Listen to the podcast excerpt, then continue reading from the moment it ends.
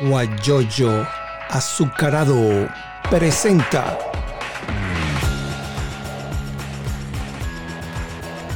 la noticia con Eleazar Benedetto. Quiero comentar algo como hago siempre antes de comenzar a de iniciar la entrevista, que ayer fue un acto, fue un día muy emocionante para el país, pues Yulimar Rojas, que está en España, fue la única, fue ella y el otro que ganó en ciclismo, que no agradecieron nada al régimen. Atendió la llamada de Maduro y bueno, sí, gracias presidente por cortesía, pero de ahí más nada. Y nos sentimos orgullosos del triunfo que batió récord internacional. Pero también hay una información... Es una eh, maravilla. Sí. Oye, eh, ayer nos sentíamos todos grandes, poderosos, que sí podemos claro. conseguir lo que se quiere con esfuerzo, con trabajo y con dedicación vamos a lograr. así, así mismo. Y eh, hay otra información que es muy lamentable, que hay una colega que falleció ayer, eh, la colega eh, Rosana Ordóñez, que muchos la, recuerdan o la recordamos porque ella es muy era muy gremialista, fue secretaria general de, del Colegio Nacional de Periodistas en, Caracas, igual cuando yo estuve en, Puerto La Cruz, en Anzuate, que estuve también como secretario general del CNP bueno, y muy gremialista y nos unimos todos a apoyarla para que pudiera cumplir su, su, su, actividad médica que le daban en la clínica. Bueno, mucha gente colaboró, pero bueno, ahí estamos. Lamentablemente falleció. Fue un día de alegría y también un día de tristeza con, de tristeza. Con Rosana. Como, todo en la vida, ¿no? Sí, señor. Está compuesta por momentos de mucha alegría, mucha tristeza, a veces de buenos triunfos y a veces pues de derrotas que lo que nos hacen es fortalecer sí, el señor. espíritu para seguir adelante. Sí. De verdad que la pérdida de esa mujer este, valiosa, eh, periodista, mujer emprendedora, este, realmente es lamentable. Sí, y le damos los saludos al amigo Leobaldo que está en España, él es de Barcelona, amigo nuestro de Barcelona, está en España. A esta hora le damos las buenas, buenas noches, pues ya son las 6 de la tarde ya. Y él siempre está conectado con nosotros. Y Zuli 2714, saludos a Cioli, Aliazar, Zuli 27. Es una gran amiga que también siempre está conectada donde yo estoy, ella está allí. Está mm, por allá donde está la Corte Penal Internacional pendiente. Oye, qué bueno. Por cierto que algunas personas conocidas mías eh, me dijeron, oye, vas a entrevistar a una excelente persona, desde Mérida me dijeron, que circuló mucho la... Me circuló mucho el flyer allí en Mérida y mi hermano Luis Carlos también lo envió y Almita, mi cuñada, te envía saludos también desde Mérida. Me dice que ella... mira, un gran abrazo para ellos, buenos amigos, amigos de hace, de toda la vida, pues porque realmente mi vida la pasé este, en Mérida trabajando y, y, compartiendo buenos momentos con ellos. Y con Almita ni se diga, dile un gran abrazo de verdad y espero verla pronto. Me dijo que trabajó con tu mamá. Sí. Allí en Mérida. Sí, bueno, hoy vamos a conversar, como le dije, con Cioli Zambrano, una abogada de profesión. Ella es eh, integrante de este Tribunal Supremo de Justicia, de Justicia que está en el exilio, están regados en diferentes partes. Eh, Sabino Zamora está, creo que en Panamá, amigo nuestro. Otras personas están en Chile y bueno. Eh, aquí Zuli nos dice, Cioli es, una, es una excelente amiga, somos hermanas de una mujer de ejemplo a seguir y hay que seguirla como dice eh, Zuli, 2714. Bueno, con Scioli Zambrano vamos a conversar sobre el TPS. Ella lo tiene como norte, está en Orlando en este momento, y ella nos va a explicar, porque hay mucha gente que, venezolanos, que no se han, no han hecho la, solicitud del TPS.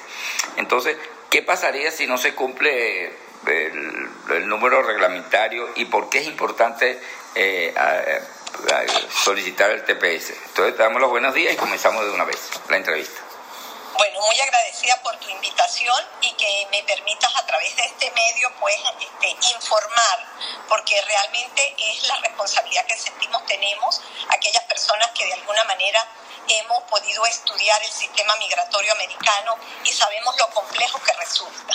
Realmente el TPS no es sino un beneficio temporal que se le está otorgando a los venezolanos que para el 8 de marzo del 2021 se encontraban en los Estados Unidos, ¿verdad? Esto eh, debido a un trabajo que se venía haciendo por organizaciones eh, y de, defensores de los derechos de los venezolanos, de la misma embajada, de este, muchas personas que desde el 2017 han intervenido y han solicitado al Departamento de Estado una forma de alivio migratorio para los venezolanos. Ya existe para otros países, pero específicamente en Venezuela fue dictado este, y entró para nosotros en vigencia a partir del 8 de marzo del 2021. Es muy, muy importante que la gente entienda que este estatus eh, temporal de protección, que es un estatus eh, real, y que existe en, la, en el sistema migratorio americano, nos permite, como, como dice mucha gente, tener realmente un estatus, porque mucha gente está aplicando al asilo, pero la aplicación al asilo no da un estatus hasta tanto no es aprobado el asilo por un oficial de asilo, un oficial migratorio. De resto, usted está pending, quiere decir, está en el aire, no tiene un estatus concreto. De hecho, usted no puede hacer cambios de estatus basado en que tiene pendiente un estatus eh, de asilo. Es muy importante que la gente entienda que este, los requisitos son bastante sencillos, aunque para aquellas personas que vienen de un tercer país y que tienen doble nacionalidad existe una barrera que nace del mismo, de la misma normativa del asilo, pero que el mismo UCIS se ha encargado de aclarar para el caso de las personas que tienen doble nacionalidad, pero que usaron el pasaporte a los efectos de poder ingresar a los Estados Unidos, porque ellos conocen nuestra problemática con los pasaportes, el vencimiento y el cobro que se está haciendo indebido eh, eh, de, esas cantidades en dólares, eh, efectivamente permiten que las personas que tienen una doble nacionalidad, porque su padre o su madre eran de nacionalidad o sus abuelos de otra de nacionalidad europea, puedan ingresar a los Estados Unidos y puedan aplicar válidamente el asilo. Quiere decir que esa restricción, el mismo UCI ha aclarado, no va a ser aplicada para los tepecianos venezolanos. Por eso yo hago un llamado muy especial porque ya lo que nos quedan son escasamente cuatro semanas para hacer las aplicaciones y siempre pues eso conlleva un trabajo, una dedicación, unas traducciones, varias cosas. Estamos conversando con Cioli Zambrano. La persona, no, no escuché bien si lo aclaraste, la persona, por ejemplo, que haya solicitado asilo, ¿puede solicitar el TPS? Bueno, efectivamente el TPS no afecta de ninguna manera eh, la solicitud de asilo o cualquier otro trámite migratorio que se esté realizando. Básicamente porque el TPS es temporal, tiene unas condiciones particulares y basado en esas condiciones, pues efectivamente no, eh, no va a afectar de ninguna manera el asilo. Mucha gente cree que si aplica el TPS el funcionario va a pensar que entonces su asilo no es creíble y no es cierto. Usted va a ir a una entrevista y en su entrevista usted va a explicar sus circunstancias. Si el funcionario entiende que usted tiene razones justificadas para la protección especial que está pidiendo para el asilo, le va a otorgar su asilo y el trámite de asilo continuará porque el trámite que usted tenga por el TPS es un trámite que hasta el 9 de septiembre del 2022 no sabemos si va a ser prorrogado o no. Entonces es muy importante que los 300 y tantos venezolanos, 300 mil venezolanos que están, que es más o menos 328 eh, mil, algo así, de venezolanos que el Departamento de Estado tiene... Eh, digamos, contabilizado que están en los Estados Unidos y que pueden requerir cualquier tipo de trámite migratorio, puedan usar este trámite, yo siempre lo he dicho de manera muy coloquial, este es el TPS es un trampolín que nos puede permitir acceder o accesar a otro tipo de trámite migratorio que sin él no lo pudiéramos hacer. Por eso es muy importante que la gente se asesore, que pregunte y consulte con abogados que tengan conocimiento en materia migratoria, porque también debo aclarar, no todos los abogados en los Estados Unidos tienen conocimiento de lo especial y particular que resultan los trámites migratorios. Por eso se les recomienda a la gente que lo consulte o que consulte las organizaciones que en los Estados Unidos eh, eh, están o existen ya hace mucho tiempo y que tienen personal preparado, tienen este, preparadores, tienen y que tienen eh, los conocimientos específicos que se requieren para dar una, una idea y para dar una explicación correcta y adecuada sobre esto. Sé que también hay mucha gente que sin los conocimientos está dando recomendaciones y eso no se permite en la legislación migratoria americana. Una persona que no está preparada no debe dar, porque solamente pueden dar consejo legal los abogados. No le está permitido a cualquiera, ¿verdad? Por el hecho de que pueda perfectamente y es permitible leer y traducir, este, y eso, y así debe ser.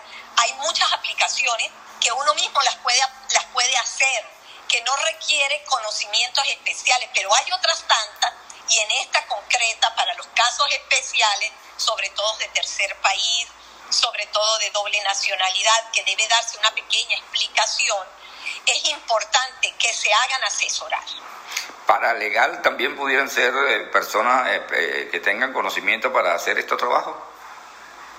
hay paralegal muy, muy, muy preparados. Tienen este, amplio conocimiento por los años de experiencia que llevan manejando la materia. Y eso les permite poder indicar adecuadamente, resolver dudas que la gente tiene. Este, son muchas las dudas que se le presentan. Hay cosas tan básicas como tengo mi partida de nacimiento. La tengo que presentar este, traducida. Sí, el idioma oficial de los Estados Unidos es el inglés. Y la normativa y los instructivos indican que todo documento que va dirigido a ellos debe ir en el idioma, pero que además debe ir certificado por la persona que hizo la traducción. Y esa certificación es muy valiosa. ¿Por qué? Porque debe llevar la indicación de la persona que lo hizo. No requiere que él sea un intérprete certificado, que es una cosa distinta cualquier persona que maneje bien ambos idiomas, español e inglés, puede hacer la certificación indicando sus datos para eh, indicar o demostrar que él maneja ambos idiomas certificó. Eh, eh, estamos conversando con Cioli Zambrano, abogada de profesión, paisana nuestra porque es venezolana igual que nosotros, pues ella es de Mérida nosotros somos de Anzuategui, pero hay, otra, hay una cosa importante la persona, por ejemplo, necesita la partida de nacimiento, que es una de, donde nació, eh, que sea original o puede ser una, la envían vía correo y se puede sacar, eh, se puede imprimir. Sí, mira, este, la partida de nacimiento que se presenta, todos los documentos que se presentan ante UCIS son en copia, no se presentan documentos originales, a menos que el funcionario o el oficial de migración lo requiera. Pero los trámites se hacen todos con copias. Lo que deben esas copias es ir traducidas. Ahora bien, yo siempre le digo a la gente que mantenga su original. No tiene que venir apostillado, no tiene que venir eh, notarizado tampoco, porque esos son gastos extras que se le suman al trámite. Entonces, simple y llanamente, su copia escaneada, bien escaneada, nítida, que se entienda, es suficiente para que una persona se la traduzca, la certifique y esos dos documentos van agregados como prueba de su nacionalidad. Lógicamente, el pasaporte también es la mejor prueba de que usted es venezolano y unido a esos dos elementos le demuestra usted al funcionario que lo que usted está diciendo, que usted va a aplicar por un beneficio migratorio que le está siendo dado a los venezolanos, usted cumple ese primer requisito de la nacionalidad. Se incluye también eh, el, la I-94, ¿no? que cuando uno entra a los Estados Unidos le sellan, entonces ya ahí uno lo solicita a través de internet, la, esa planilla I-94 también la solicitan para el TPS. Sí, efectivamente la I-94 le va a permitir al solicitante evidenciar cuál es su fecha de ingreso legal a los Estados Unidos. Entonces tiene dos, tiene varias razones de ser, pero ahorita en este momento le indicaría dos básicamente. Una primera, desde qué fecha ingresó a los Estados Unidos. Un segundo, que ingresó válida y legalmente a los Estados Unidos porque ingresó por alguno de sus puertos, que tuvo una eh, admisión legal, porque hay una pequeña confusión que tiene que ver mucho con no manejar la materia migratoria, de que no todas las personas que están dentro de los Estados Unidos han entrado o han sido admitidas, están en los Estados Unidos. Aquellas personas que ingresan por frontera y algunos les dan un parol, otros le dan un release, otros no le dan nada, otros les dan una fianza, otros les colocan un, una especie, lo que nosotros llamamos grillete, que no es el nombre correcto acá, acá tiene otro es coloquial. Sí, sí, que suena horrible, pero sí, es electrónico. Sí. Este, bueno, todas esas formas por las cuales han salido, este, efectivamente, no tienen una I-94. Algunas personas sí lo tienen porque se los otorgan, quiere decir, les dan admisión. Otras no, otras están en corte y deben hacer su trámite en corte para eh, determinar si su ingreso a los Estados Unidos, eh, si van a poder permanecer legalmente en los Estados Unidos. Tienen que discutirlo ante un juez, demostrando o evidenciando o presentando un asilo defensivo, que es un asilo, también una categoría de asilo que permite presentarse ante la Corte Migratoria. Pero son para casos muy especiales ya. Estamos conversando con Scioli Zambrano, abogada de profesión, y entonces, bueno, vamos a seguir conversando sobre este TPS. Hay una cosa importante en el TPS. Hay personas que han llegado a los Estados Unidos, pasan los seis meses y ya están ilegales. ¿Ellos pueden pedir su TPS? Bueno, te explico. Aquellas personas que su eh, se les ha vencido el lapso de estadía legal, eh, pasan a tener presencia ilegal en los Estados Unidos. Pueden perfectamente aplicar. De hecho, este, uno de los objetivos es ese, eh, que las personas puedan obtener un estatus cuando ya lo han perdido, porque básicamente muchas personas tuvieron que quedarse porque no podían regresar a Venezuela. Unos por la pandemia otros porque no podían realmente porque su situación personal en relación al régimen que existe en Venezuela les comprometía o les impedía regresar sin que su vida corriera peligro y otros tanto porque decidieron luego de estar aquí permanecer en los Estados Unidos eh, por razones muy particulares y personales. Exactamente. Estamos conversando con Scioli Zambrano, hay que mencionar siempre el nombre porque a veces la pregunta dice, ¿con quién tú conversas? Entonces mucha gente... ¿Con quién tú hablas? Sí, señor. Entonces, es bueno, voy a aprovechar de saludar a una colega periodista que está también aquí en los Estados Unidos, que es Norexia Rompapas, con quien tuve la oportunidad de trabajar con ella en Unión Radio. Hicimos un dúo y estábamos allí eh, conversando. Ella, ella está aquí en los Estados Unidos. Ana, Analí Graciela dice, si tengo un P1 y aún no me ha llegado la respuesta de UCIS con la renovación que debo poner en el estatus? Bueno, el estatus que tienes actual siempre se coloca porque a ti te preguntan estatus con el cual ingresaste a los Estados Unidos. Como el ingreso pudo hacer en una fecha mucho anterior al 8 de marzo. Hay gente que tiene 4 o 5 años. He conocido de casos de personas que tenían aquí hasta 15 años sin estatus legal y están haciendo su trámite porque consideran que es una bendición que puedan pedir permiso de trabajo social y puedan llegar a tener un estatus legal. Ya los hace visible. Ahora, ¿cuál es tu estatus actual? Si está pending lo que estás haciendo, por trámite este, migratorio, el que estés haciendo, o está pendiente por trámite migratorio. Eh, em, allí te lo permiten eh, indicar en la misma planilla. Perfecto. La planilla la puede llenar eh, alguna persona, aunque no sea para legal. Por ejemplo, si yo voy a solicitar TPS, ¿la puedo llenar yo mismo si yo lo conozco? Bueno, te explico. Llenar toda persona que esté con capacidad y maneje, eh, el idioma para poder entender cada una de las preguntas y explicárselas a la persona a la que usted le va a ayudar a llenar, lo puede hacer. Eso lo llamamos nosotros preparadores.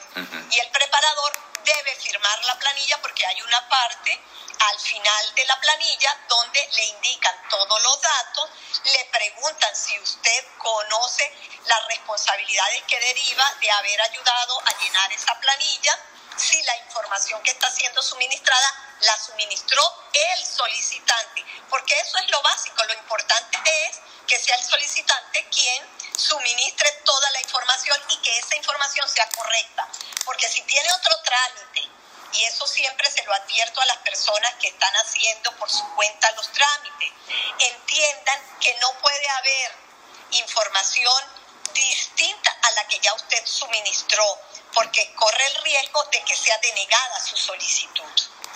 Tiene que hacerla con una persona que conozca, porque si hay un error allí, ya no tiene derecho a corregir. Lo que pasa es que hay distintos tipos de errores. Hay aquellos errores que se cometen cuando usted escribe, por decir algo, la fecha de su nacimiento, primero el día, mes y año, ¿verdad? Pero en los Estados Unidos es mes primero, día después y año después. Ese es un error entendible y que puede ser corregido, porque los documentos que usted va a acreditar van a evidenciar realmente cuál es su fecha de nacimiento. Pero hay aquellos errores que los venezolanos llaman errores que no lo son. Cuando yo omito haber sido detenido por un accidente de tránsito. detenido. Esa es una omisión, ¿verdad? Que la gente dice, ay, que fue un error. Ah, o la persona que lo llenó dice, a mí nunca me informaron que esa persona había sido detenida. Puede ocurrir, ese no es un error, esa es una omisión que puede originar que la aplicación sea denegada. Eso va a depender del funcionario, cómo va a aplicar en ese momento su criterio en relación a la aplicación que le ha sido presentada. Sí, aquí está Analí, nuevamente pregunta. Eh, ¿Debo colocar no estatus o estatus pendiente? Estatus pendiente. Ok. Loco de estatus. Ok, Miki. Ahí mismo la planillita se lo dice. Exacto. Miki Bermúdez dice, renové cuatro años seguidos la P1, pero nunca salí de los Estados Unidos. La renovación no me ha llegado debido a la pandemia. ¿Qué debería poner en el estatus? Sigue con estatus pendiente también, porque si no te ha llegado, no tienes el estatus hasta que no te llega aprobado. En los Estados Unidos, mientras uno no tiene la hojita, lo que mucha gente llama la antorcha, que sí, ciertamente no es, no es la antorcha, sino es un I-797A, que es la aprobación, porque tienen un I-797C, que es una nota de acción, quiere decir, cuando ya la han recibido, esa la pueden agregar al paquete para demostrar que tienen en trámite y el funcionario va a entender que debido a la pandemia hay muchísima gente, hay aproximadamente más de un millón de personas que está esperando cita para colocar huellas. este, eso lo informó el UCIS, que eh, debido a la pandemia y debido a varias circunstancias que ellos han tenido, se les ha retrasado todo el trámite unido a la gran cantidad de solicitudes que se han sumado, que se han duplicado al del año anterior. Entonces eso ha colapsado porque ellos tienen la misma cantidad de personal y sí, por decirlo menos, capaz y tienen menos, pero tienen el doble del trabajo. Entonces, lógicamente, ha originado que, sumado a la pandemia, haya muchos, muchos trámites que están saliendo con errores muchos otros trámites que están saliendo eh, tardíamente y muchos otros que ni siquiera han eh, notificado a las personas porque hay mucha preocupación este, por lo tardado que han sido los trámites. Cuando estoy hablando de trámites, estoy hablando de todos los tipos de trámites, no solamente el TPS. Ese es uno de los tantos. Digamos, por decir una cantidad, 10.000 trámites que pueden hacer de distinta naturaleza y categoría el, el, UCIS. Sí, aquí hay también otra, bueno, Leobaldo, que está en España, pregunta, pues ya fue respondida, la persona que opta al TPS no la puede introducir él mismo, debe tener un preparador obligatoriamente. Yo, como lo dijo la misma doctora Zambrano, debe tenerlo para evitar errores. No, pero mira, hay, hay TPS, y eh, en eso uno tiene que ser bien consciente, este, que son sencillos, depende de la naturaleza de cada persona. Te explico. Una persona que voló de Venezuela directamente a los Estados Unidos, ¿verdad? Que estuvo aquí antes del 8 de agosto, perdón, 8 de marzo del 2021, que su única nacionalidad es venezolana, no ha vivido en ningún otro país, no tiene tercer país de residencia, no tuvo que pasar por un tercer país que tiene que su residencia habitual siempre fue Venezuela y tiene como evidenciarlo, no solamente con su cédula de identidad, su pasaporte, su licencia de conducir, su RIF, todos esos documentos demuestran que usted vivía en Venezuela, ¿verdad? Entonces, esas personas pueden perfectamente hacer su propio su propia aplicación. ¿Quiénes son sus preparadores? Ellos mismos llenan los datos de que ellos mismos prepararon y firman, porque para eso es que está esa parte allí, para que se indique la primero quién es el solicitante. Si hay un preparador, de eh, establecer los datos del preparador y si hay un intérprete, que también a veces es necesario porque la gente, su idioma eh, natural eh, y primario no es el inglés y para esas personas requieren un intérprete, debe la persona que le sirvió de intérprete este, firmar. ¿Por qué? Porque si el intérprete no le leyó correctamente las preguntas, no, no interpretó lo que está y la persona respondió algo basado en esa interpretación, hay una responsabilidad allí. Entonces, mire, esas planillas están hechas y tienen razón de ser como están conseguidas. Eso todo tiene un porqué y, una, y por eso le explico. Aquellos que tengan dudas, es preferible que consulten y estén claros para que no tengan problemas. Pero sí hay personas que están en capacidad de llenar leyendo previamente el instructivo, están en capacidad de llenar su propio TPS. De hecho, nosotros hicimos un, eh, digamos, eh, eh, un eh, live eh, que lo hicimos educativo, donde le explicamos a las personas de la manera más sencilla qué debía ir colocado si no se tenía ningún tipo de inelegibilidad, sino que fuera elegible. Venezolanos que no tienen em, ningún tipo de delito ni falta en los Estados Unidos ni en su país de origen, oiganme Tampoco es que han cometido hechos en Venezuela porque se los preguntan y deben indicarlo.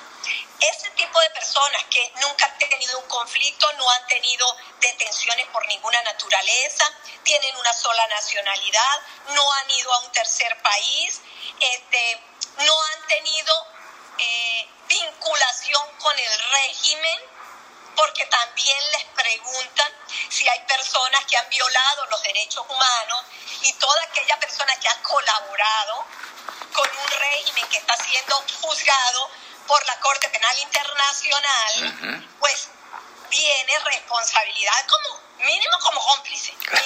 Pero bueno, no vamos a hablar de ese tema porque no es el que nos trae, pero es para que la gente sepa y entienda que sí lo puede hacer por sus propios medios. Si un venezolano, por ejemplo, que salió de, de Venezuela, pero el régimen venezolano lo está buscando para ponerlo preso porque lo acusa de, de hacer eh, hechos, eh, lo dicen, atentó contra el país, atentó contra la patria, contra eh, que, que, es terrorista, que lo colocó, de que colocó una bomba en tal parte. Esos también le pueden, pueden ser aceptados acá, porque por ejemplo, no, a mí me está buscando el régimen, me va a poner preso, me tuvo que venir escondido. ¿Cómo sería el caso? E, eso va a depender de por qué te está buscando el régimen, porque te puede estar buscando porque efectivamente tú eres un luchador social, o tú eres una persona que ha trabajado en pro de la democracia y ha respetado los derechos humanos. Pero es que tenemos también muchas personalidades, entre comillas, y en negrilla, y con letra cursiva para que se vea, se entienda, ¿verdad? Que después que trabajaron para el régimen, ayudaron y colaboraron con su trabajo, con su anuencia, con sus omisiones, no pueden pretender venir a los Estados Unidos a decirle, no, ahora yo soy perseguido. No, señor, claro. usted colaboró e hizo cosas que afectaron a los venezolanos. Muchas personas han este, ayudado ¿verdad? Con su silencio, con su anuencia, con sus omisiones, a que el régimen siga haciendo despropósitos y desastres contra muchos ¿Cuántos presos políticos tenemos? Y esos presos no llegaron solos allí. Hay mucha gente que está involucrada para que ellos estén privados ilegítimamente de su libertad. Entonces, bueno, este, es un tema muy apasionante. Sí, sí, sí. hablar del otro, pero quiero mantenerme en el TPS, que es lo que hoy nos trae aquí. Sí. Eh, Moraima Dugarte dice mi doctora, amiga, ¿cómo está? Qué gusto verla. Debe ser de Mérida, por el apellido. Sí, un gran abrazo y saludos. Ajá. Mucha gente dice que hay que hacer el TPS porque quedan una cantidad enorme de, venezolanos que no lo han hecho. Y y, es importante que se haga, pero eh, hay un número, como repito, importante, hay que hacerlo, llenarlo, porque eh, los Estados Unidos piden que de los 300 y tantos de miles de venezolanos tienen que hacer TPC todos, si no, no, no va a ser, eh, ¿cómo le explico? No va a ser renovado. Bueno, mira, específicamente no es así directamente. ¿Qué es lo que pasa? Los americanos estudian estadística estadísticas son estadísticas, ¿verdad? Y son números. Y efectivamente, si las estadísticas le determinaban que existía aproximadamente un número determinado de venezolanos que requieren una protección, así sea de tipo temporal, lo que no significa que los 328 mil estén de manera ilegal en este país. No es eso. Es la cantidad de personas que requieren tener un estatus. Indistintamente cuál sea bien por asilo, bien por estudiantes, bien por este, que tienen eh, trámites de visa P1, de cualquier tipo, cada uno de cualquiera de la cantidad de los 80, 90 tipos de visas que la gente tiene para aplicar, visas religiosas, visas por este, eh, U, visa T, visa, toda la cantidad de visas que tiene. Todas esas personas, ¿verdad?, de nacionalidad venezolana están están censadas, digamos, de alguna manera, por usar un término, y estadísticamente están establecidas. ¿Qué es lo que Estados Unidos analiza? O mejor dicho, el Departamento de Estado y, y mucho más concreto el de seguridad. Primero, ¿quiénes son todas esas personas? Claro. ¿Verdad? ¿Cuál, es, ¿Cuál ha sido la forma en que han ingresado a este país? ¿Cuál es el, motivo de su ingreso? si fue solo por turismo o si efectivamente venían por una visa de eh, inmigrantes o de no inmigrantes, todas esas cosas. Ahora bien, si se nos dio un beneficio y no lo aprovechamos, no lo utilizamos, después no podemos exigir y culpar a los demás de que no se ha hecho nada por los venezolanos porque se ha trabajado muy duro para obtener el beneficio y se tiene. Entonces ahora debemos usarlo. Ahora que de eso va a depender exclusivamente si lo vuelven a prorrogar o no, bueno, va a depender del Departamento de Estado. Aquí nada está escrito. Todo va a depender de las circunstancias particulares. Primero, la condición en que esté Venezuela para ese momento. Claro. Es el factor número uno que va a ser tomado en cuenta. Pero un factor puede ser la cantidad de personas que eran elegibles o que podían presentar aplicación y no lo hicieron. Entonces, pues lógicamente que hay mucho interés en que se aplique el mayor número de personas para que tengamos la mayor eh, posibilidad de la renovación, como ha pasado con otros países. Aunque no es determinante, hay que decirlo. Está bien, entendido todo, doctora. Scioli Zambrano abogada de profesión, repetimos, ella es integrante del Tribunal Supremo de Justicia, que la mayoría tuvo que salir inmediatamente de, Venezuela, porque le iban a, poner, le iban a poner, como se dice coloquialmente, le iban a poner los ganchos. Tengo un amigo que está en Bogotá, Gonzalo Oliveros, y él cuenta cómo salió, que se creció la barba, se puso unos lentes oscuros, atravesando el puente Simón Bolívar y él me dice, Eliazar, yo pasé por allí y hay una señora que me dio doctor y yo no le hice caso, yo seguí caminando hasta llegar a pisar tierra colombiana y fue que volteé y una señora que me conoce desde Anzuate me dio cosas, pues no, la quería responder porque si, si era alguien que me agarraba antes yo entraba a Colombia era un problema serio. Y está allá, está dando clases y está haciendo posgrado, está trabajando y escribiendo sus artículos eh, todos los lunes, todos los eh, diarios. Todos los días, sí. todos los días. Sí, sí. Es un hombre bastante, bastante este, eh, perpicaz y se mantiene en eso, escribiendo todos los días. Trabaja también para la parte migratoria de los venezolanos, ayuda a muchísimos venezolanos en Colombia a orientarlos, a, indicarles qué pueden hacer, cómo lo pueden hacer, dónde pueden ir y se reúne con las autoridades colombianas buscando siempre que las condiciones de los venezolanos pues mejoren. De verdad que eh, es un trabajo que se hace, se hace con el corazón, buscamos siempre este, representar lo mejor posible a nuestro país en cualquier parte donde estemos. Unos estamos en Colombia, otros están en, Chile, otros están en Panamá.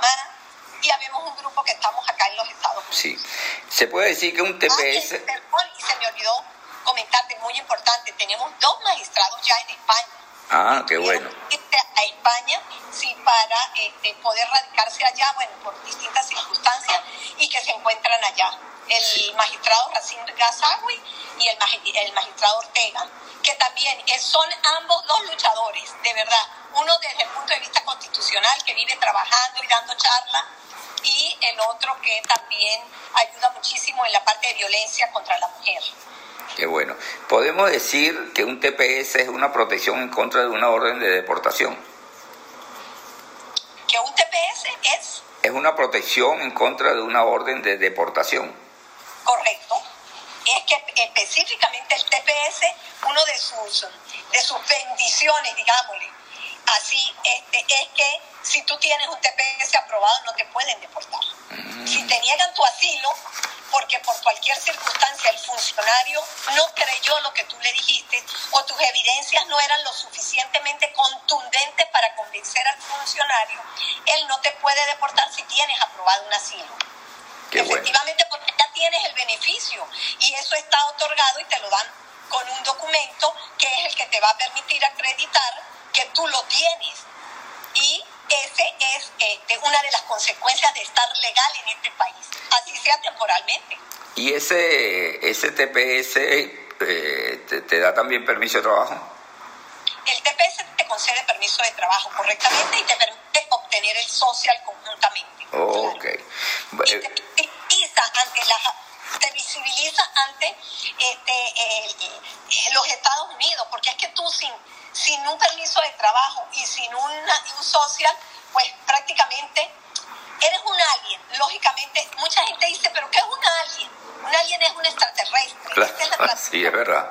Somos extraterrestres aquí en, en Estados Unidos porque no tenemos eh, documentación que nos acredite. Distinto es aquellos que ya han solicitado su eh, eh, asilo y se los han aprobado, porque con la aprobación viene una I-94, lleva su permiso de trabajo y llega un social. Entonces ya tienes toda la documentación. Y si han pasado 150 días desde que hiciste tu aplicación, pero no has ido a la entrevista, el mismo Estado te permite, el UCIS, que apliques a un permiso de trabajo y al social para que lo puedas obtener mientras ellos te llaman para continuar con el trámite, que ahora está bastante retardado, si de por sí estaba retardado por la cantidad de solicitudes que había, pues el año y medio de pandemia lo ha multiplicado el retardo.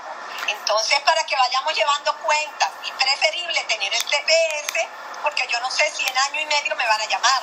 Y si me llaman y no logro pasar el miedo creíble, quedo en deportación. Tengo el TPS, no me pueden deportar. Claro.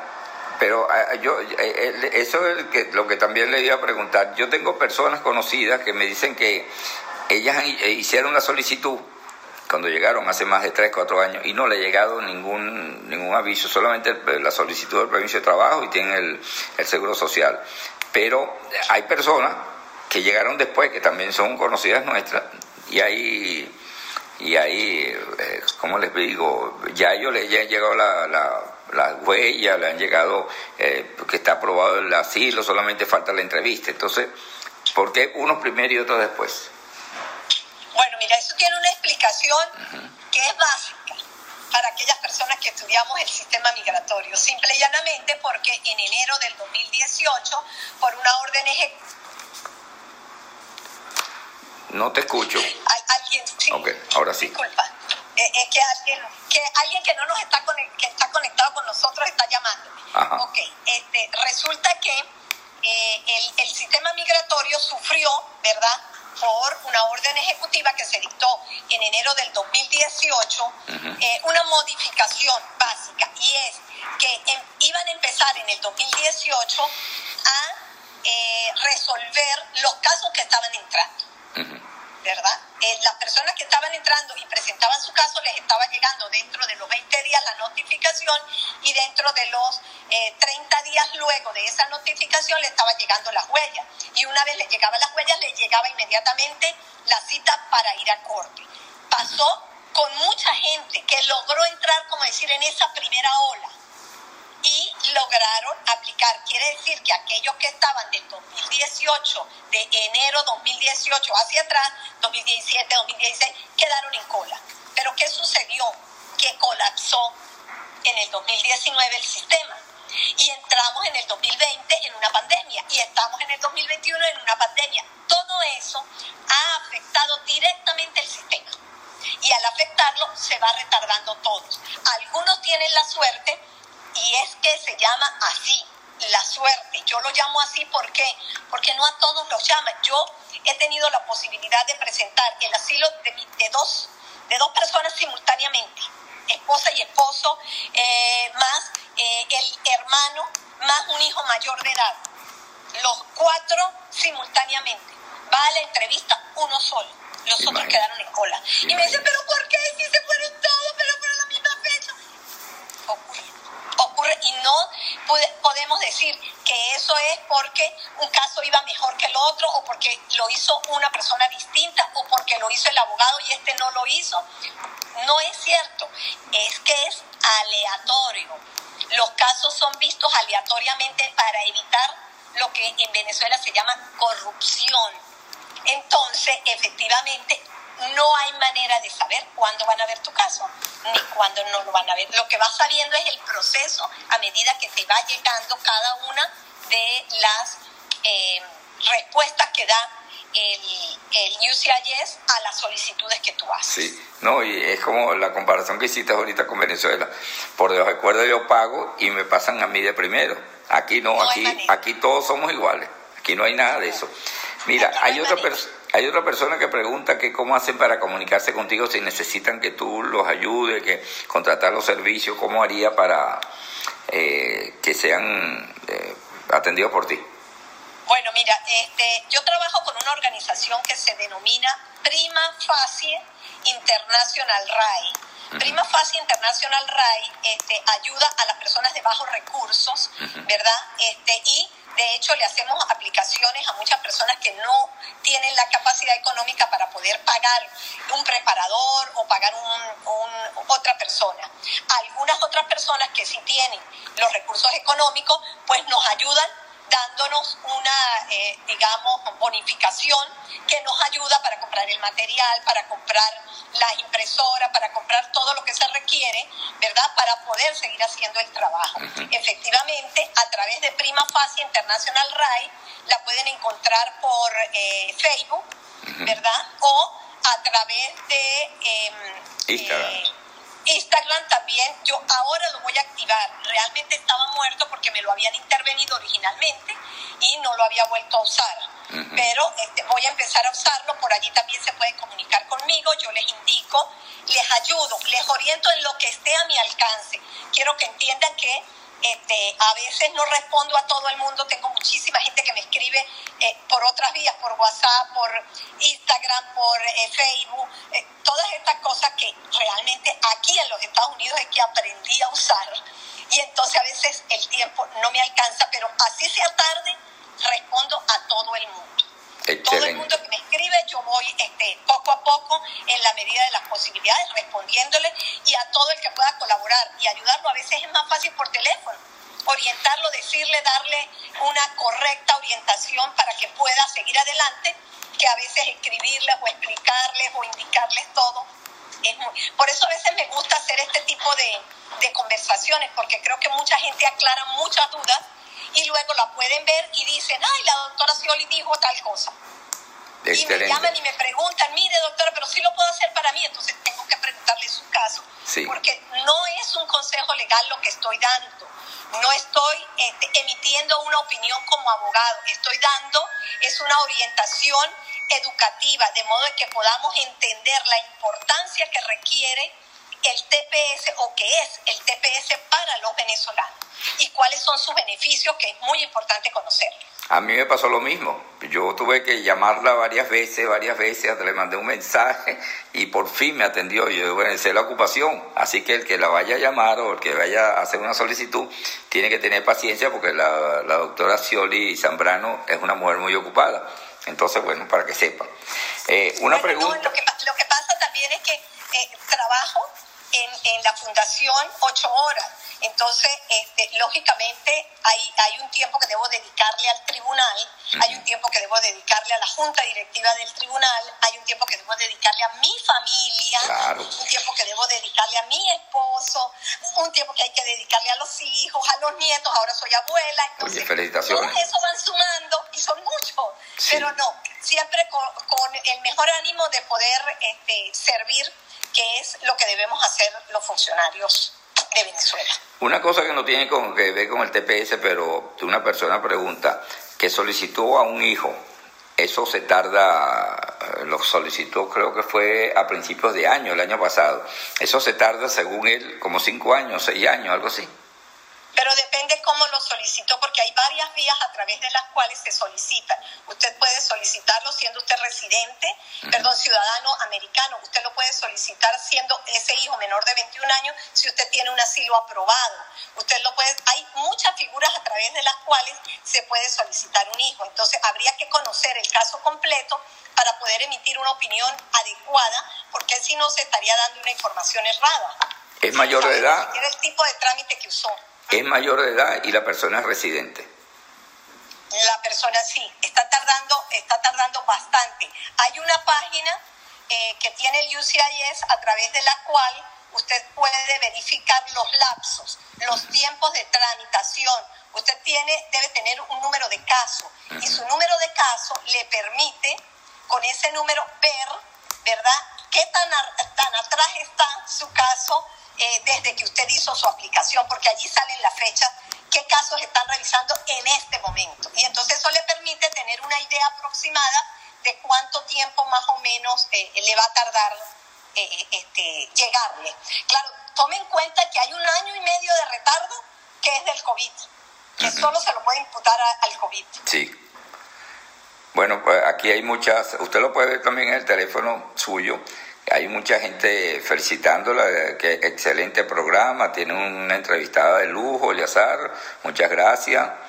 Eh, aquí dice Miki Bermúdez, ah, doctor, hay una orden, hay un orden específico para enviar la, la carpeta, no sé a qué se refiere. Sí, sí, efectivamente, hay un orden específico a través del cual uno debe este, presentar los soportes. No es llamando a otra persona. Este, no es específicamente que sea mandatorio. Cuando yo digo mandatorio no es que sea obligatorio, pero no es lo mismo que un funcionario reciba un poco de papeles sin ningún orden a que usted coloque en orden, de acuerdo al mismo cover que usted presenta, sus documentos. De modo que, mm, por regla eh, normal, yo recomiendo colocar primero los requisitos de nacionalidad, ¿verdad? Que sería pasaporte, que sería su partida de nacimiento. Este, luego, eh, lo que tiene que ver con la I-94 para demostrar cómo ingresó usted al país. Entré legalmente y tengo, este, luego, eh, su estadía en los Estados Unidos desde antes del 8 o desde el 8 de marzo del 2021. Para eso hay una serie de documentos que usted puede anexar. Y por último, su residencia habitual de Venezuela, todo aquello que le permita al funcionario determinar que efectivamente usted antes de venir a los Estados Unidos era residente de Venezuela, porque eso es lo que le permite a usted que sea elegible a su TPS. Así sencillito, ¿no? Claro, si quieren más profundidad ya se me complica la cosa, pero yo tengo algunos este, que saqué por una página que tenemos, que es TPS rayita de piso Venezuela, TPS rayita de piso Venezuela. Allí, mira, está explicado cada uno de los pasos, cada una de las planillas, cómo llenarla, qué colocar, qué no se debe colocar. Por cierto que alguien preguntó por allí si dejaba espacios en blanco. No, recomiendo colocar none, que es non, o, o no aplica. N slide A no aplica en los espacios que usted no llene porque no le apliquen o porque no corresponde llenarlos en este momento. Perfecto. Ya estamos llegando al final con la doctora Scioli y Zambrano, eh, abogada de profesión. La gente lo que hace, lo que ha dicho, y le agradezco mucho que es muy bueno el programa, que la invitada es de lujo, bueno, siempre. No, no que uno sea modesto, ¿no? Gracias por ese gran Sí, señor. Para mí es muy valioso y importante porque significa que el esfuerzo que estamos haciendo ha valido la pena. Sí, bueno. Eso es muy importante para nosotros. Leobaldo que está preguntando, eh, eh, TPS raya, o sea, piso, Venezuela. Piso es la raya abajo, no el guion. Entonces, la rayita de abajo. Sí, ajá. eh, ya... Rayita piso, Venezuela. A través de, a través, allí puedes ver eh, todos nuestros live y puedes conocer la información. De hecho, de hecho tenemos un, un chat también donde respondemos muchísimas preguntas que son dudas este, pequeñas que a veces la gente tiene este, y los ayudamos por allí, Sí. de una vez respondiéndoles eh, las preguntas. Ana No solamente yo, allí hay varias personas que Sí. conocen, que son preparadoras y que ayudan. Sí. Y que eh, dan orientación y le explican y pasan cómo llenar, cosas tan básicas, cómo llenar el money order. Bueno, ellos indican cómo llenarlo para que vaya correcto y no te devuelvan el paquete porque está mal, Claro. mal hecho. Si, si la computadora no me permite poner NA, puedo co- colocarlo por es- escrito, o sea, a mano, o no hay, o no hay problema si eso lo dejo en blanco. Bueno, este, no importa, use el lapicero negro, ese es otro detalle. Las formas de migración siempre deben estar hechas en eh, tinta negra. Ese es no lapicero, porque yo uso la palabra lapicero porque es un modismo de los Andes, pero realmente es con tinta negra. Entonces usted puede por- colocar, no aplica con tinta negra, porque hay algunos espacios que también la gente se ha dado cuenta que no abren, a pesar de que usted está en, en la computadora y tiene eh, el programa adecuado, no le abre. Entonces usted, una vez que imprima su planilla, usted lo coloca a mano para que no deje ninguna duda. Y de hecho, nunca olvide, por favor, firmar su planilla directamente, letra eh, con su firma, autógrafo, con Sí, tinta negra. Eso es muy importante. Voy a saludar a, a un amigo de Mérida que fue gobernador del estado de Mérida, ahora está acá en Houston, se llama Orlando Gutiérrez y gracias a él pude conocer a la doctora Zambrano, que ya se Bueno, conectó. Un gran amigo, un gran amigo, un abrazo para él también.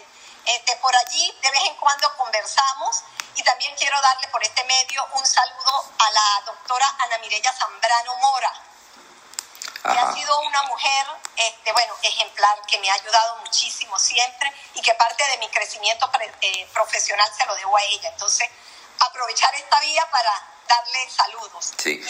Vamos a decirle que a las personas que se han conectado tarde eh, pueden ver y escuchar este programa a través de Instagram TV, pues yo al terminar el programa, eso yo lo dejo colgado en Instagram TV, lo único que tienen que seguirme, arroba Eliazar Benedetto, y luego lo ven allí con tranquilidad, un programa muy educativo que hemos hecho hoy, porque es importante para la gente, los venezolanos que estamos acá en los Estados Unidos, para que tengan la posibilidad de hacer el TPS. Es muy importante que lo hagan para garantizar su estadía, su estatus aquí en los Estados, en los Estados Unidos. Vamos a decirle antes de irme, ah bueno, también pueden verlo a través de una plataforma eh, virtuales que se llaman arroba eh, guayoyoazucarado.com o eh, radioconcafé.com. Allí también, pero pueden escucharlo porque es audio nada más que se, que se va a escuchar allí, ¿no? El audio. Pero en Instagram TV, usted me sigue en Instagram TV, arroba y ahí lo pueden ver.